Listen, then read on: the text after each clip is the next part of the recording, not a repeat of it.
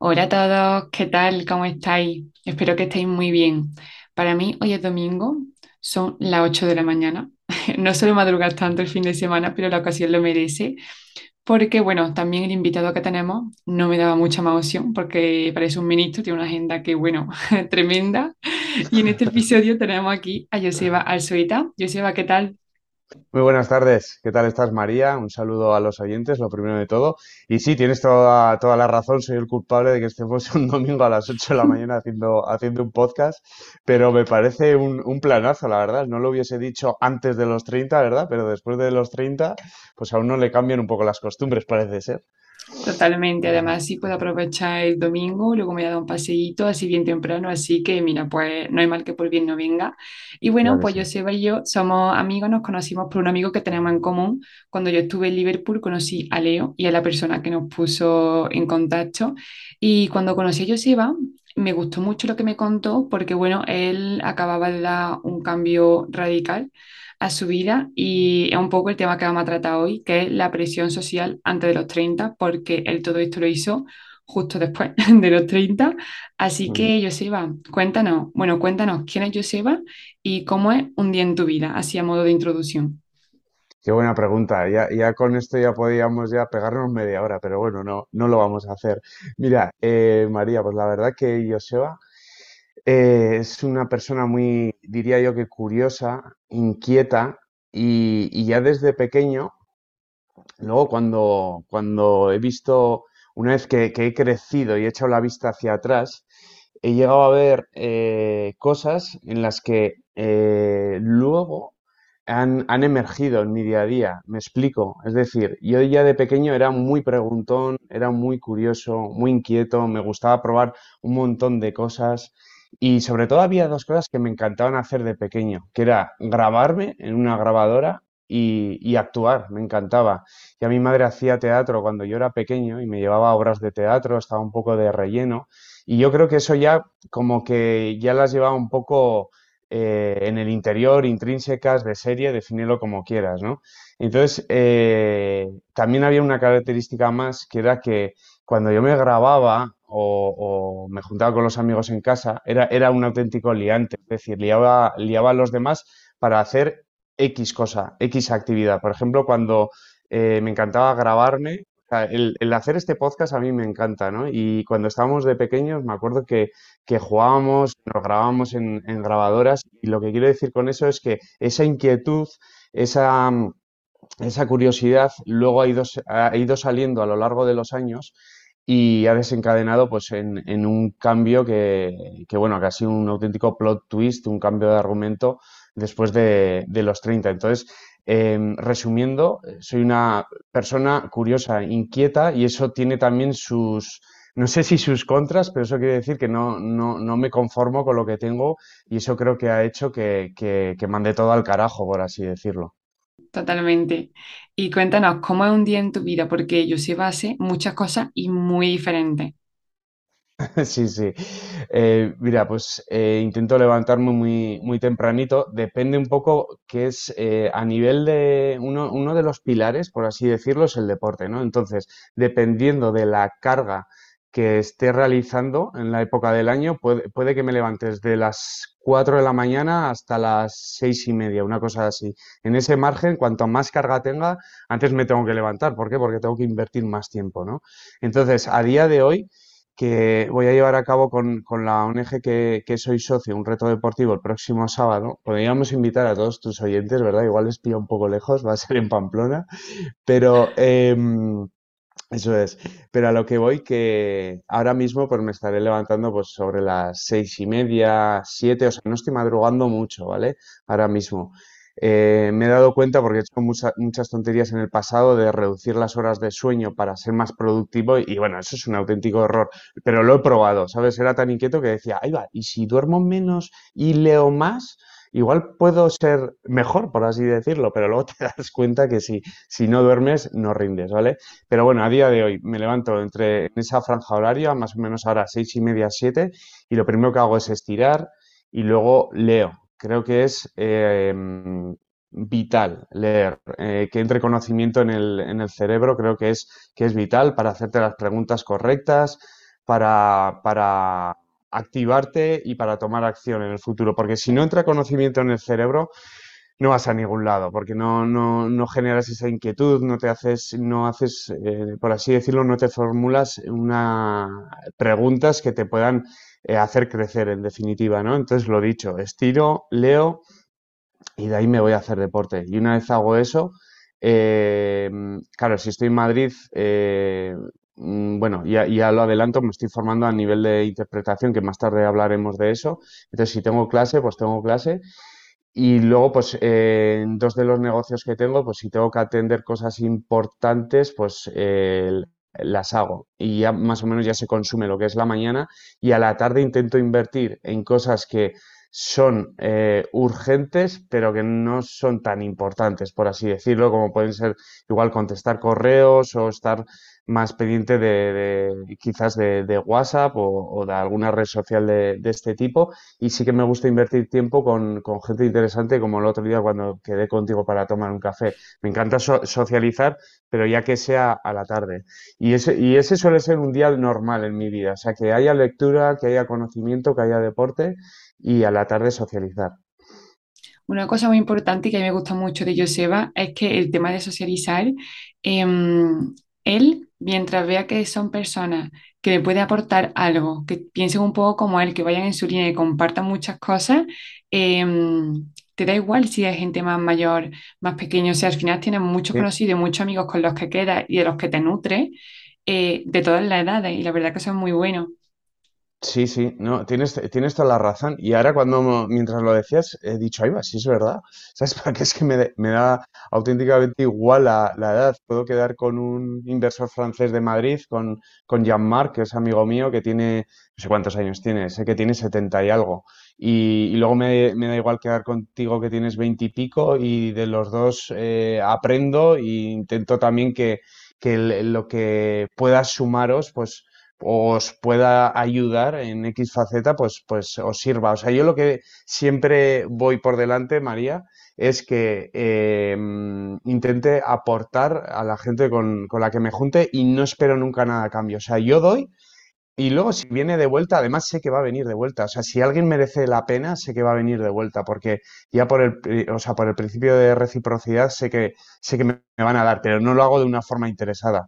Eh, además contigo, no sé si eres consciente, eh, los dos lo hacemos de un lado y para otro. Cuando hemos estado, tú me das, yo te doy y los dos no tenemos ningún interés oculto en, nada, más que nos gusta el desarrollo personal, tema psicología, tema de negocios y, yo aporto, tú me aportas y, y nos llevamos muy bien y, y punto y, y, ya está. Y luego hay con gente en las que yo le, les he aportado porque sé que lo he hecho, no ha habido nada de vuelta y no pasa nada, pero, pero bueno, sacas, sacas tus conclusiones y igual con esa gente igual tienes que mantener cierta distancia, pero no pasa nada.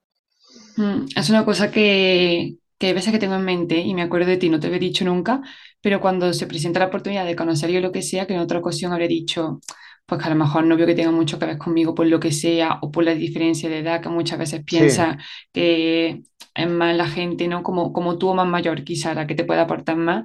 Lo he cambiado y he conocido, me he abierto a conocer más gente gracias a eso. Y bueno, al final, pues para Joseba el número de la edad, pues no es más que un número, no quiere decir absolutamente nada. Y esto es un claro ejemplo. Y como he dicho antes, eh, cuando yo te conocí, habías dado un cambio radical a tu vida. Cuéntanos, ¿qué cambio hiciste? Bueno, ¿qué cambios en plural? Sí, sí, sí, pues es que mandé ir al carajo directamente, por así decirlo. Eh, pongo un poco en antecedentes para que se entienda ese cambio, ¿vale? Pero básicamente, si lo tengo que sintetizar en cuatro palabras, yo me sentía vacío. En mi día a día me sentía vacío, es, la pura realidad. Y creo, aunque suene un poco raro, pero lo mejor que me pudo pasar, María, fue que llegase la pandemia. ¿Por qué? Porque, eh, ostras, todo paró en seco y me vi que, bueno, pues eh, poco tiempo antes había salido de, una relación, me vi en pandemia viviendo solo y el estar solo, teletrabajando desde casa y teniendo un montón de horas en las que, ahí va, ya no salía fuera a hacer deporte, ya no salía a socializar, era una persona que nunca paraba, pa, pa, pa, luego a nivel de, de actuar, que aquí hacía teatro a nivel amateur en Navarra, pues eh, todo frenó en seco, es decir, paró todo, ¿no? Y entonces eh, yo recuerdo eso de, sentirme vacío y decir, ostras, ¿qué me pasa? Pero digo yo, pero si en realidad tengo todo. O sea, digo, tengo también, joder, aunque no había dado el paso de ir a Madrid, yo sé que tenía buena, tenía y tengo buenas amistades, no me faltaba de nada. Eh, estaba en una casa que, que, bueno, que quiere decir que vivía bien, a nivel económico desahogado y aún así me sentía vacío. Y decía yo, a ver, ¿qué me está pasando? Y entonces, em, un buen día, María, eh, pero esto ya fue tiempo antes. Había caído en dos canales. uno era el de Euge Oyer, y el otro era de, eh, ahora me he quedado en blanco, pero era Javier, es lo que pasa, que ahora no, no, no emite en YouTube, entonces ya como no le veo los vídeos, pues se me ha ido borrando su nombre. Eh, Javier, bueno, no, no, me, no me sale, si eso luego ya lo pondremos en comentarios, el canal, porque es un chico que también generado un contenido muy interesante, muy disperso, pero muy interesante. Y así como Eugenio va más enfocado al desarrollo personal y emprendimiento, y entonces son dos de las cosas que me encanta, desarrollo personal, emprendimiento, y bueno, luego está el tema de, del acting, ¿no? Entonces, eh, con Eugenio empecé a ver vídeos, me empecé a hacer preguntas, y ya ahí caí en, el, en el curso que Eugenio eh, tiene, que es Flash Libros, que al final es em, lo que hace él es sintetizar 25 libros de desarrollo personal, que son una auténtica brutalidad, y lo que hace es darte las pildoritas de cada uno de los libros, que luego al final me he terminado varios de ellos leyendo, y lo que te hace es totalmente modificar tu, perspectiva y, te hace eh, tomar acción, pero, pero brutalmente. Entonces, Flash Libros fue uno de los catalizadores para luego mandar todo al carajo, ¿vale? Entonces, ese es el precedente. ¿Qué ocurre? Que luego voy, voy quemando etapas de la pandemia porque estando en pandemia, pues mm, irme a Madrid pues estaba complicado. Además, sé que en las escuelas de interpretación pues eh, se estaba haciendo a distancia y la interpretación hace a distancia, que me perdonen, pero es más que un reto eso.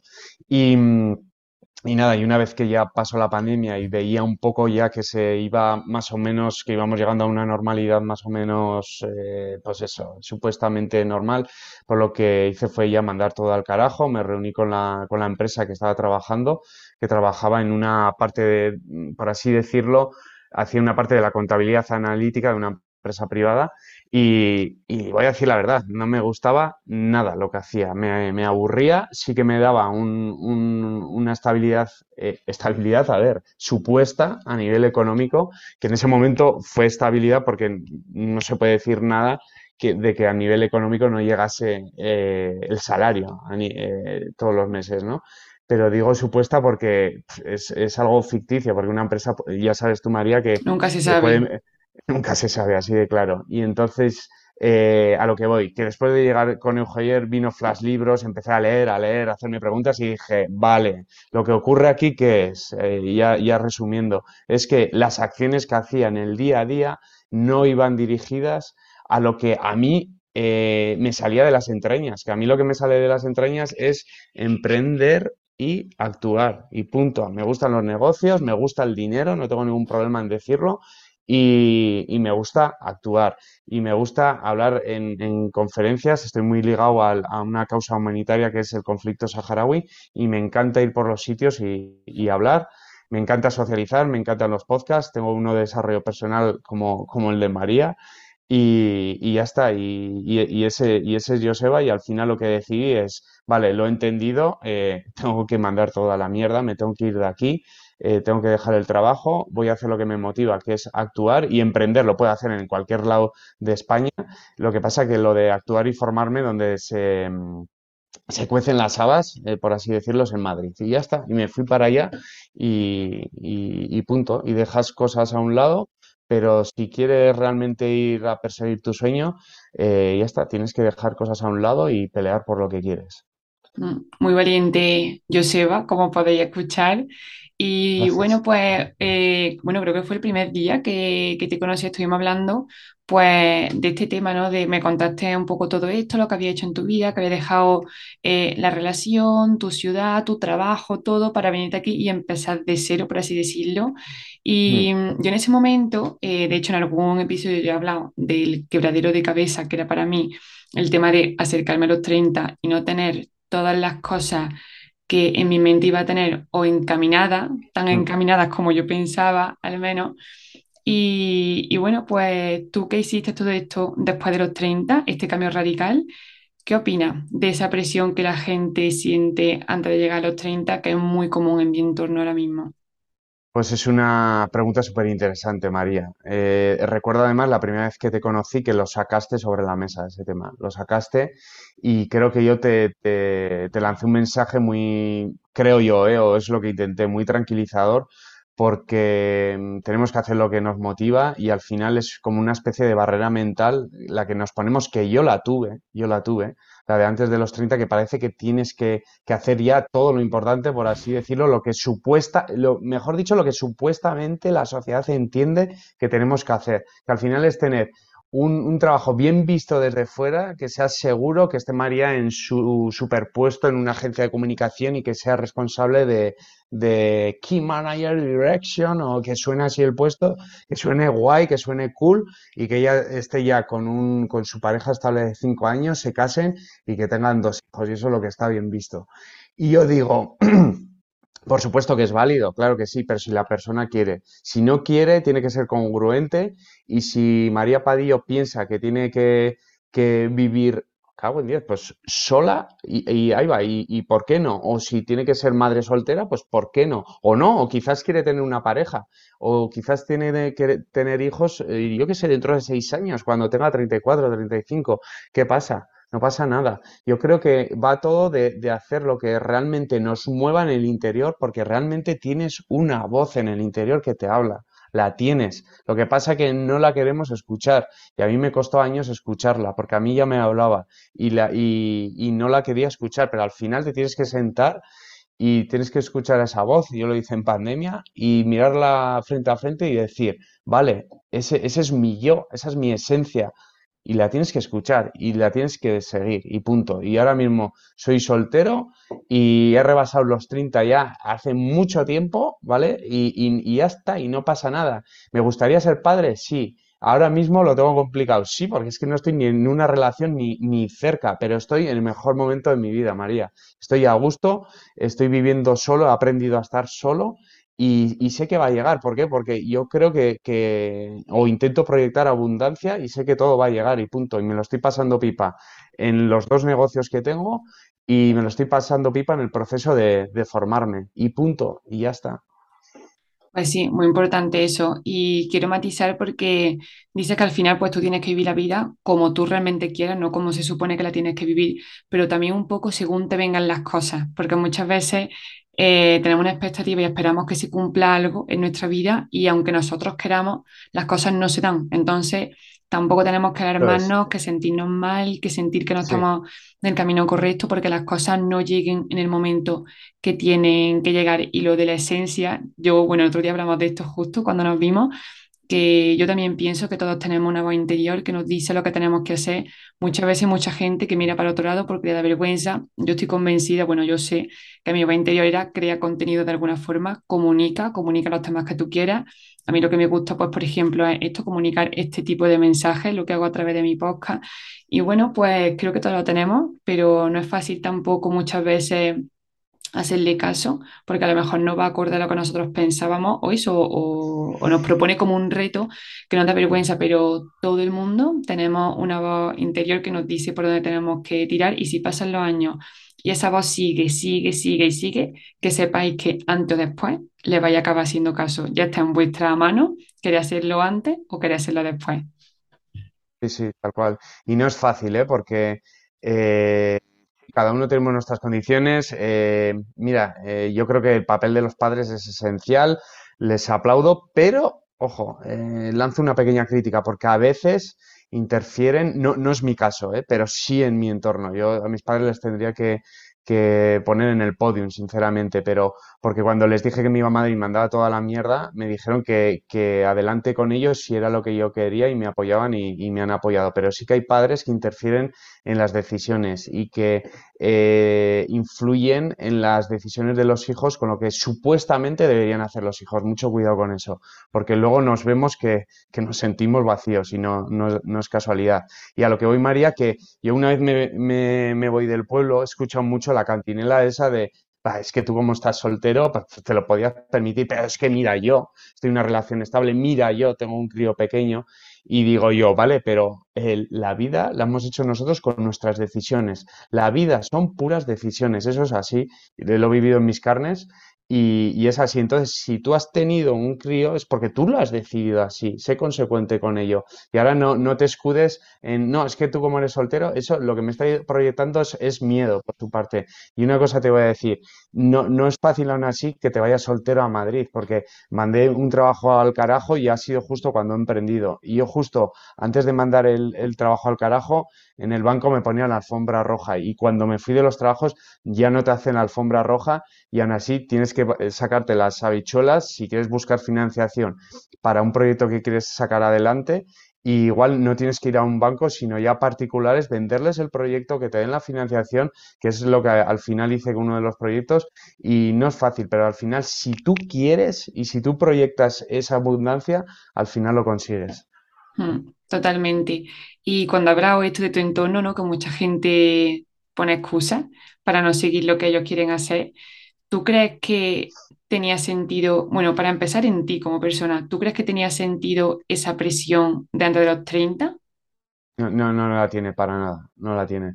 Ya sé que es muy, muy fácil decirlo, pero no, no la tiene para nada. Pero es lo que hablábamos antes, ¿no, María? Que al final la sociedad eh, entiende que hay que hacer eh, ciertas acciones y, que, yo las hice en su momento, además. Eh, que te- tenía la casa, tenía el, supuesto buen trabajo y, luego te das cuenta y dices, pero si yo esto no quiero.